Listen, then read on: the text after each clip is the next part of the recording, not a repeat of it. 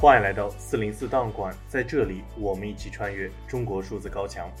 中国数字时代本周推荐媒体：多伦多大学公民实验室，这是位于加拿大多伦多大学的蒙克国际研究中心的一个跨学科实验室，由罗纳德教授创办和管理，研究影响互联网开放和安全或者威胁人权的信息管制，比如计算机和网络的监视和内容过滤。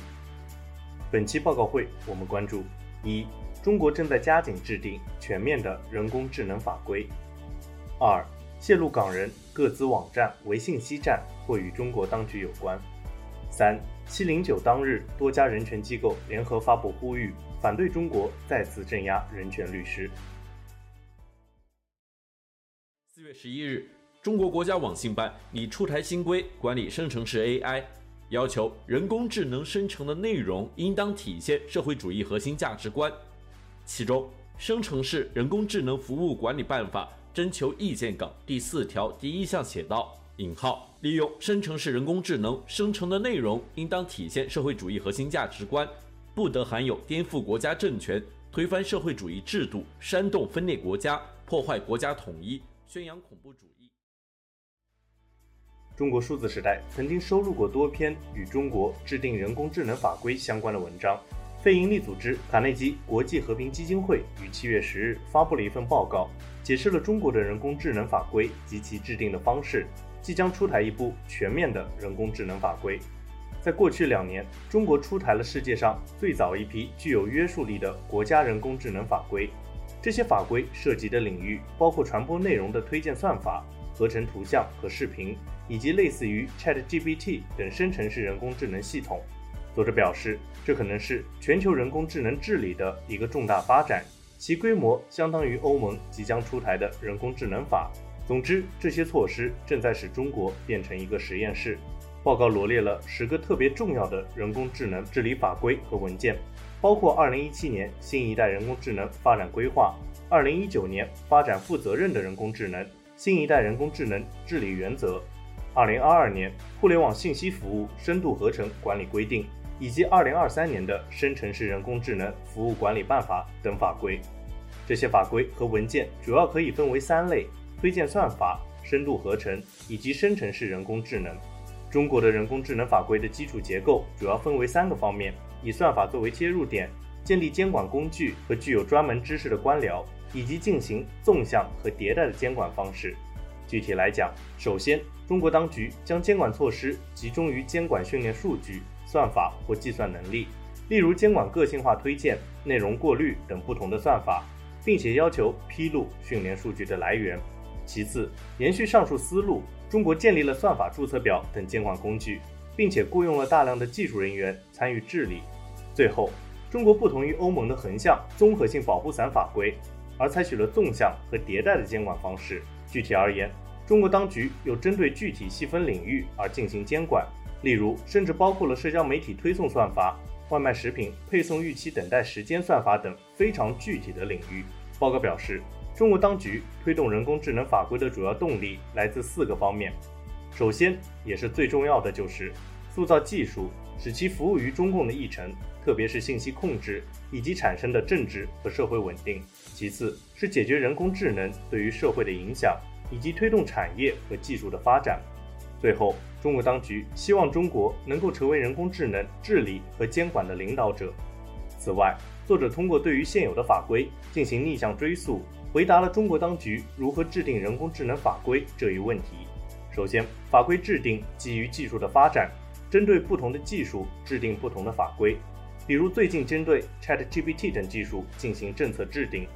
其次，报告指出，这些法规制定也基于习近平和中共的意识形态。习近平的世界观和中共不断发展的意识形态框架是解释世界事件、决定什么是需要解决的问题，以及如何理解和应对该问题的指南。第三，政策制定也基于相关的利益团体和意见人士，比如智库学者、人工智能科学家以及企业游说者等。第四，一些政策基于中国党和国家的官僚机构，例如科技部、网信办和工信部等。他们的例行工作就包括了一些人工智能法规的制定。最后，中国当局新成立了两家新的官僚机构，预计将起到重要的影响，即中共中央科学技术委员会以及国家数据管理局。作者指出，虽然两家机构的信息不多，但是已知的信息令人恐惧，特别是前者，它将成为中共最高科技决策机构，将会在人工智能监管政策中拥有重要的发言权。最后，报告类比中国互联网监管法规的演变，认为中国当局对于人工智能的监管将会出现一个类似的过程。中国的人工智能治理正在接近一个转折点，中国的政策制定界现在正准备起草一部全面的国家人工智能法。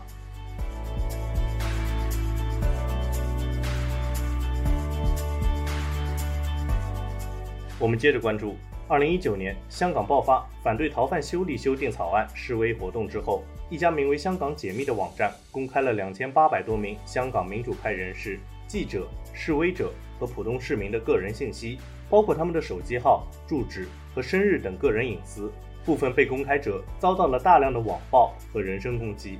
多伦多大学公民实验室于七月十三日发布了一份报告。将网站的幕后黑手指向了中国当局。报告表示，种种迹象显示这是有组织的信息战，并且与中国当局有关。报告指出，虽然这一网站和相关的渠道创建者声称他们是由当地志愿者社区运行，但经过该实验室的技术分析，他们认为这是一场由专业人士开展的信息战，并且符合中国的国家利益。这一网站自身还采取了强有力的安全措施，并且不遗余力地动用大量技能和资源来隐藏其参与者的身份。二零二一年年中，该网站和相关信息站针对的大部分目标已被逮捕或者流放。结果，这一信息站也停止了相关的活动，并且改变了重点。根据公民实验室的分析，这一点再加上其他发现的证据，该研究机构基本上可以确定。这是有组织的人为活动，而不是非有机社会驱动下的努力。在行动层面上，报告表示，这一信息站是多层次信息行动的一个明显例子。它不仅仅为了传播影响舆论的内容，还使用了恐吓策略来希望压制目标的活动。最后，研究人员发现了许多这一信息站与中国当局有关的证据，在网站的编程代码中出现了大量的普通话，例如“进来”。出去等拼音，因此怀疑网站的开发人员有着中国大陆背景。报告表示，虽然现阶段还没办法确定其归属，但我们发现间接证据表明这些活动的操作者与中国大陆有关。七月九号，中共政府在全国各地，三十一个省市直辖市自治区对维权的。七零九律师，还有对异议人士、公民所进行用法律为他们伸得正义、讨回公理的这些人权律师们，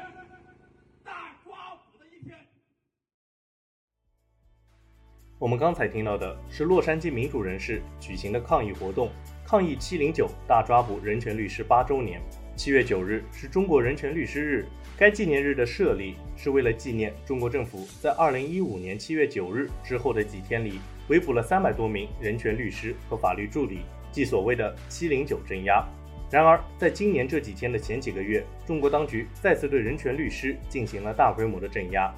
人权律师丁家喜、许志勇以及其女友李乔楚、常伟平等人均遭到了判刑或者拘留。香港多名律师因为港版国安法而遭到了审判，另外还有大量人权律师遭到中国当局的骚扰。因此，在今年的这天，人道中国等多家人权机构联合发出呼吁信，希望世界关注人权律师的情况。他们说，人权律师是中国人权活动的基石，从维吾尔族、西藏人和香港人，到宗教少数群体 LGBTQI 和女权主义倡导者、记者和政治意见人士。人权律师捍卫公民社会的各个方面，他们陪伴并帮助最弱势群体免受土地驱逐、歧视、健康丑闻或者法外拘留的侵害。他们体现了法治的承诺，并且要求政府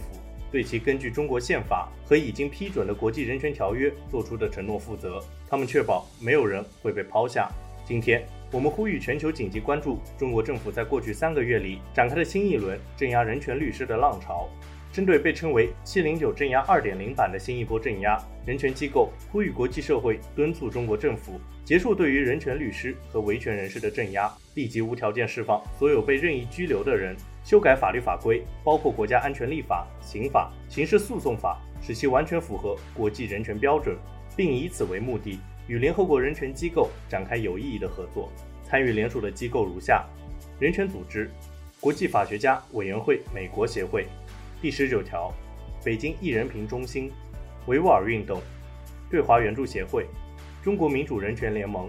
中国人权捍卫者、中国律师之友、全球基督教团结会、前线卫士、保护责任全球中心、香港民主促进会、香港监察、人道中国、中国人权、现代人权、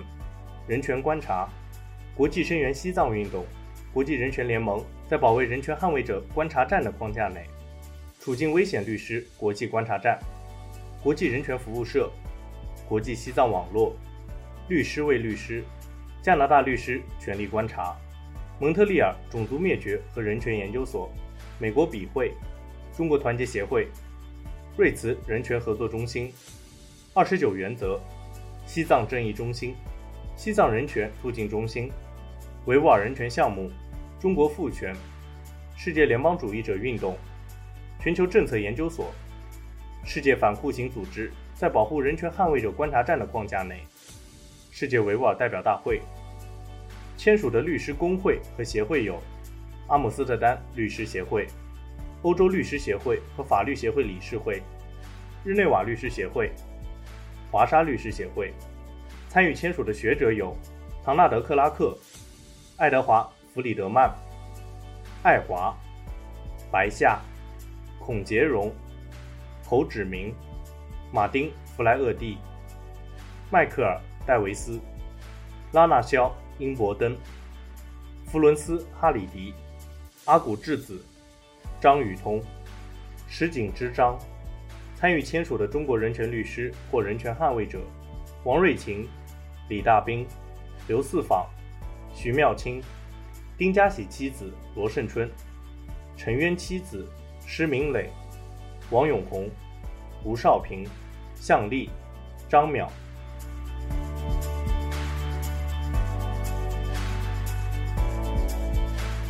以上就是本次报告会关注的全部内容。